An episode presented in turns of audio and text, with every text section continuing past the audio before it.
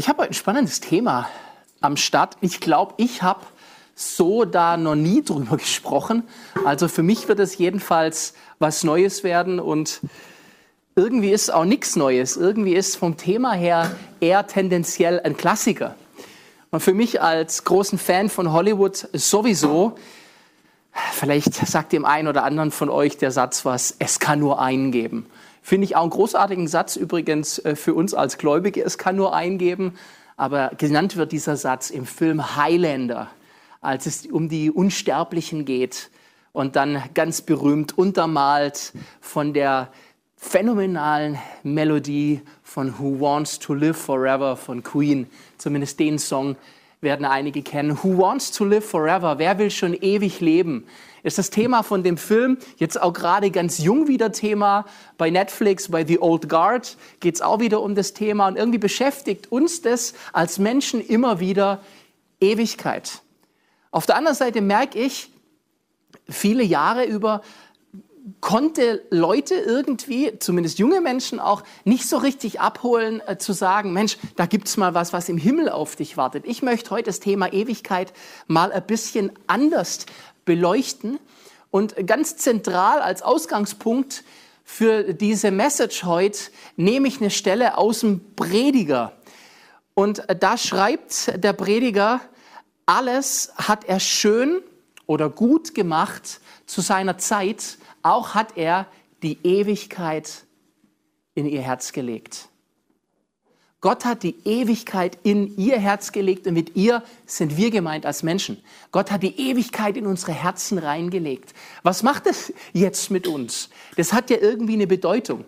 Und wenn man diese Stelle äh, sieht, wo er die Ewigkeit ins Herz reingelegt hat, vom Kontext her geht es bei dieser Stelle her auch um das ganze Thema Zeit was ja auch ganz beliebt und berühmt ist. Und dieser Text, der dem vorhergeht, den kennt wahrscheinlich jeder. Ich möchte ihn trotzdem mal kurz nochmal vorlesen. Ist tatsächlich auch in der Literatur, in der Lyrik sehr berühmt. Manche Leute wissen gar nicht, dass das aus der Bibel ist. Für alles gibt es eine bestimmte Stunde und jedes Vorhaben unter dem Himmel hat seine Zeit. Eine Zeit für die Geburt und eine Zeit für das Sterben, eine Zeit zum Pflanzen und eine Zeit zum Ausreißen des Gepflanzten. Eine Zeit zum Töten und eine Zeit zum Heilen, eine Zeit zum Einreißen und eine Zeit zum Bauen. Es gibt eine Zeit zu weinen und eine Zeit zum Lachen, eine Zeit zum Klagen und eine Zeit zum Tanzen, eine Zeit Steine zu werfen und eine Zeit Steine zu sammeln, eine Zeit sich zu umarmen und eine Zeit sich zu trennen, vielleicht ein Part, der uns gerade in Corona ganz besonders beschäftigt. Eine Zeit zum Suchen und eine Zeit zum Verlieren, eine Zeit zum Aufheben und eine Zeit zum Wegwerfen, eine Zeit zum Zerreißen und eine Zeit zum Zusammennähen, eine Zeit zum Schweigen und eine Zeit zum Reden, eine Zeit zum Lieben und eine Zeit zum Hassen, eine Zeit für Krieg und eine Zeit für den Frieden.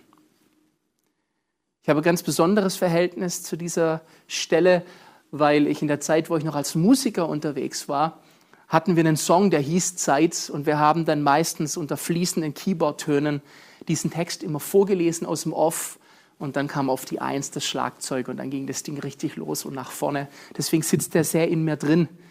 Äh, auch wo er in mir drin sitzt, ist äh, eine Band, die ich sehr schätze, Blumentopf, hat einen phänomenalen Song namens Warten.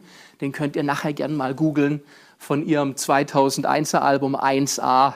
Denn wir warten immer zu auf irgendwas und irgendwen. Wir warten und die Zeige der Uhr scheint sich nicht weiter zu drehen, denn wir warten viel zu oft und viel zu lang. Wir warten darauf, dass das Warten irgendwann ein Ende hat. Wer von euch wartet gern? Ich nicht. Gar nicht. Wer mich kennt, weiß, warten oder unpünktlich sein, damit kriegst du mich verrückt gemacht. Ich, hasse es. Ich hasse es zu warten. Wir haben gerade gehört aus dem Prediger, alles hat seine Zeit. Nur ich nicht. Ich habe keine Zeit. Ich will nicht warten. Das Tempo, alles geht so nach vorne und wir haben doch keine Zeit. Alles geht weiter. Wisst ihr, unsere perspektivischen Limitierungen und auch die Endlichkeit erzeugt bei uns eine Ungeduld. Und tatsächlich warten wir nicht gern, weil wir immer wieder auch den Eindruck haben, ey, das ist schon wieder vorangeschritten, das Tempus fugit. Es geht so schnell weiter. Gott hat aber eine ganz andere Perspektive auf Zeit, weil Gott von der Ewigkeit ausgeht. Und das merken wir, ist in der Praxis oft ein riesen Spannungsfeld. Gottes Perspektive auf Zeit und meine. Ich sage, Gott, greif ein. Und Gott verspricht, ja, ich werde eingreifen, rechtzeitig. Aber Gottes Definition von rechtzeitig und mein Gefühl von, wann er eingreifen soll, uh, das klafft manchmal gewaltig auseinander. Und hier hilft eine Ewigkeitsperspektive. Hier sich das einfach mal anzuschauen. Gott ist ewig. Wir lesen im Hebräer 1, Vers 8, dein Thron, Gott, ist von Ewigkeit zu Ewigkeit. Du hast im Anfang die Erde gegründet und die Himmel sind Werke deiner Hände. Sie werden untergehen, aber du bleibst. Und später heißt es in dem Vers, du aber bist derselbe, der ewig unveränderliche und deine Jahre werden nicht aufhören. Und dann ganz berühmt eine Stelle, die mich meine ganze Kindheit, Jugend über fuchsig gemacht hat, weil sie es nicht vermochte, mich richtig zu trösten. 2. Petrus 3, Vers 8, was wiederum Psalm 90 rezitiert. Dies eine aber sei euch nicht verborgen, Geliebte, dass bei dem Herrn ein Tag ist wie tausend Jahre und tausend Jahre wie ein Tag. Nur, was hilft mir das, wenn ich das weiß? Was macht das mit dir, wenn du das weißt? Ich muss trotzdem warten. Ich habe trotzdem keine Zeit. Und was mir hier aufgefallen ist, ist ganz spannend, die Zeitwahrnehmung von Kindern. Und die ist so anders als von uns Erwachsenen. Ich merke das manchmal, wenn ich mit Jugendlichen spreche, zum Beispiel bei, bei perspektivischen Schulungen, bei strategischen Entscheidungen, wenn man nach vorne gehen will. Und ich sage hier, jetzt machen wir das und dann machen wir das und merke, in meinem Kopf ist bereits ein Plan von, und dann bauen wir was auf, in fünf Jahren steht es da und in zehn Jahren hat sich das da. Für Jugendliche null akzeptabel, weil drei Monate ist eine Perspektive, die schon so weit weg ist. Gerade in der heutigen Zeit von Social Media, von schnellem Tempo, von äh, YouTube-Clips, die du nicht länger als 30 Sekunden guckst. Das ist ja schon phänomenal und revolutionär, dass irgendjemand gerade im Moment noch dieses Video anguckt, was länger geht.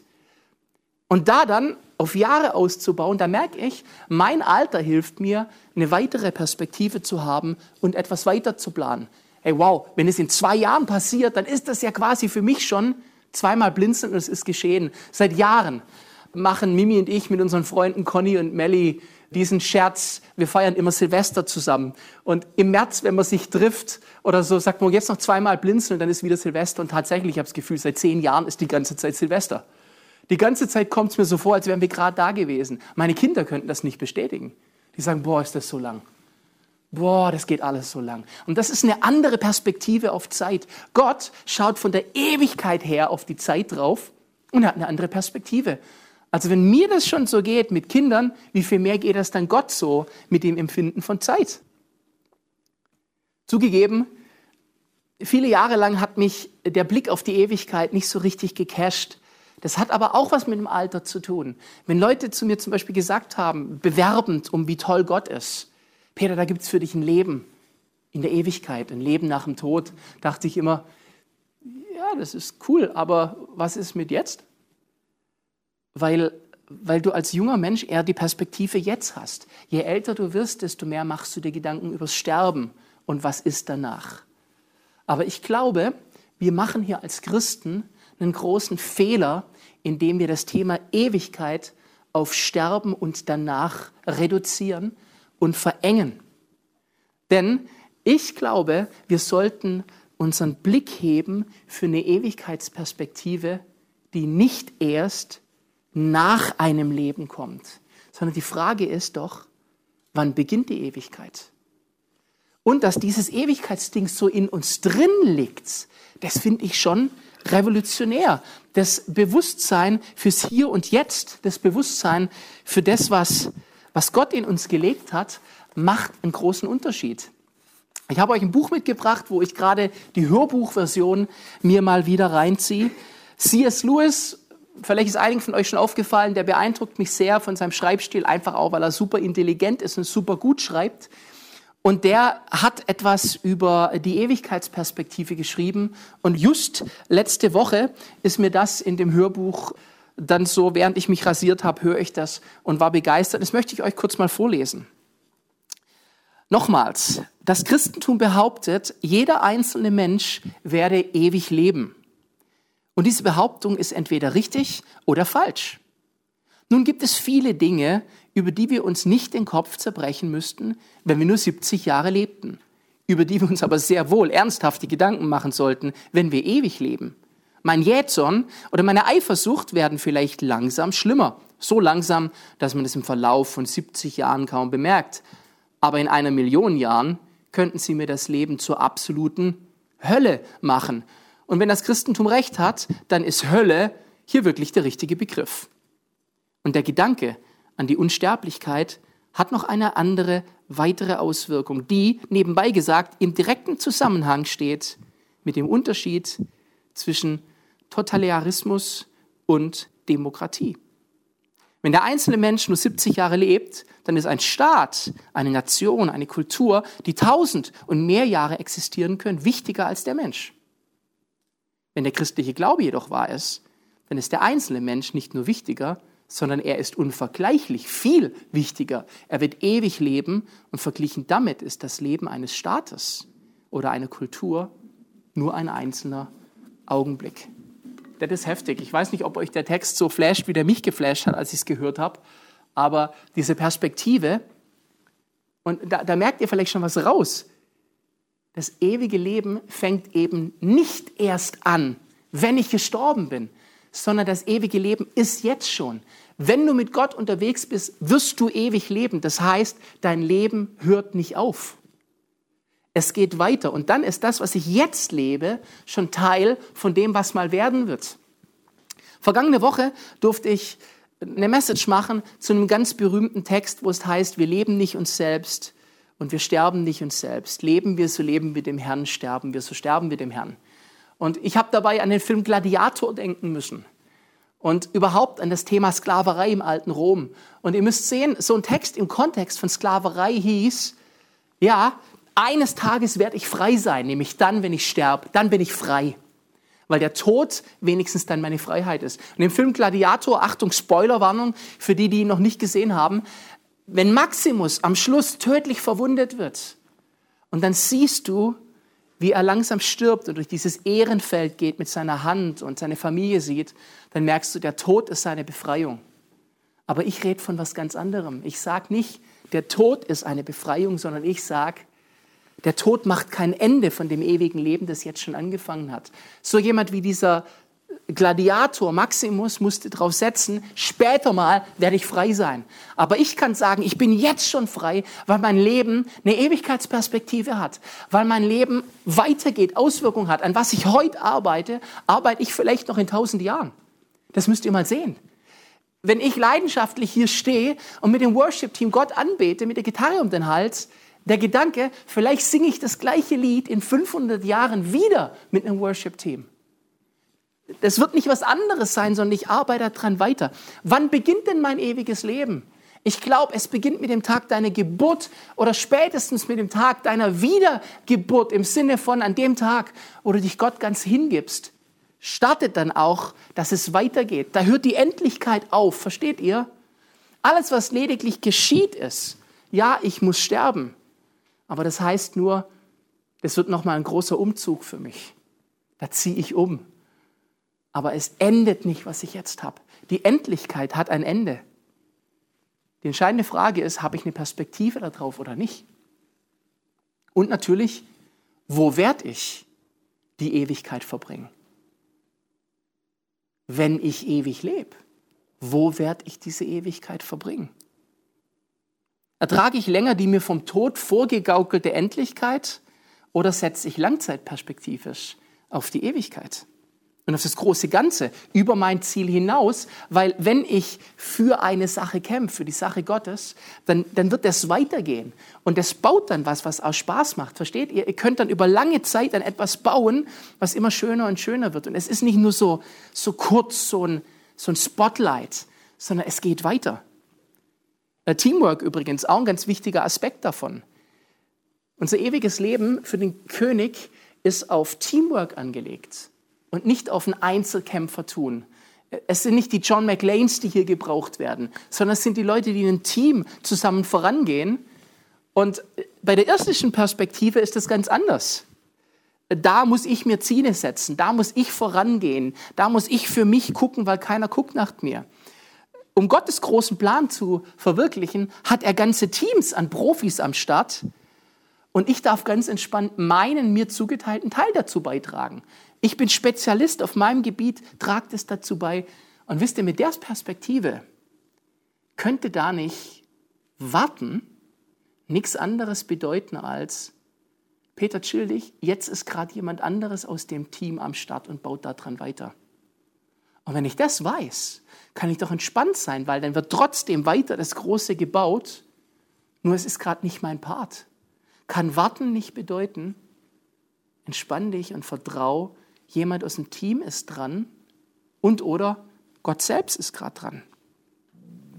Endlichkeit limitiert. Eine Ewigkeitsperspektive allerdings setzt frei. Das macht einen Unterschied. Und eben nicht im Hinblick, ich wiederhole es nochmal, lediglich auf, wenn ich einmal sterbe, werde ich eine Ewigkeit vor mir haben, sondern du hast jetzt schon eine Ewigkeit vor dir. Wo verbringst du sie? Das macht den Unterschied. Es gibt diesen Worship-Song, den ich seit Jahren feiere, Hosanna von Brooke Fraser Ligertwood. Und sie äh, hat diesen Part, den ich, ah, bester Teil von dem Lied. Break my heart for what breaks yours. Everything I am for your kingdom's cause. As I walk from earth into eternity. So gut, brich mein Herz für das, was dein Herz bricht. Alles, was ich bin, bin ich für deine Sache, während ich von der Erde in die Ewigkeit wandle. Das ist ein Prozess, das ist ein währenddessen. Und jeden Tag wird mehr Ewigkeit und jeden Tag wird weniger Endlichkeit. Der Punkt ist, du musst dich dafür entscheiden. Hebst du deinen Blick vom Hier und Jetzt in die Weite auf die Ewigkeit und den großen Plan Gottes oder bleibst du an der Limitierung vom Hier und Jetzt? Und die Entscheidung, die kann dir keiner abnehmen. Ich stelle mir das ein bisschen vor wie auf dem Stuttgarter Fernsehturm. Du stehst oben drauf und statt in die Ferne zu schauen, schaust du die ganze Zeit nur auf den Boden vor dich hin oder drehst dich sogar um und sagst, super, Beton, grau, yay, habe ich daheim auch. Warum habe ich jetzt gezahlt, um mit dem Aufzug hier hochzufahren? Was soll der ganze Geiz? Aber Leute, beim Fernsehturm geht es nicht um den Beton. Naja, vielleicht, wenn du Architekt bist. Aber sonst, es geht darum, deinen Blick zu weiten, in die Ferne zu schauen und um zu sehen, aber selbst, selbst der Fernsehturm kann auch nicht ändern, dass es Zeiten gibt. Hier sind wir wieder bei der Zeit, wo der Himmel verhangen ist, wo Wolken da sind oder Nebel. Und dann kannst du deinen Blick in die Ferne schwenken lassen und siehst trotzdem nichts oder nur wenig oder nur beschränkt. Weil die Umstände, das Wetter deine Sicht beschränken. Und dann ist doch cool zu wissen, die Sonne ist trotzdem da an einem hellen Tag. Auch wenn der Himmel Wolken verhangen ist.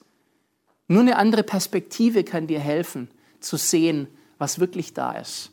Und das ist Gottes Perspektive. Auch in einem wolkenverhangenen Tag sieht er von oben und er sieht alles und er sieht durch. Gott ist noch besser als GPS. Und sogar GPS findet sein Signal zu den Satelliten, wenn Wolken verhangen ist. Gott ist mehr als GPS, der sieht überall durch. Sogar im Tunnel, sogar im Keller. Und das ist cool. Die Frage ist, hast du eine Ewigkeitsperspektive? Er hat die Ewigkeit in unsere Herzen gelegt. Is this burning an eternal flame? Und ich sage, ja, das Brennen in dir, das, das weist auf eine ewige Flamme hin, ja.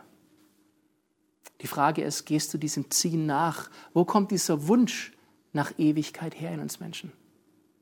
Das ist doch die spannende Frage. Hollywood kriegt das nicht gut hin und das zeigt, ein ewiges Leben als Mensch bringt nur Schmerz mit sich.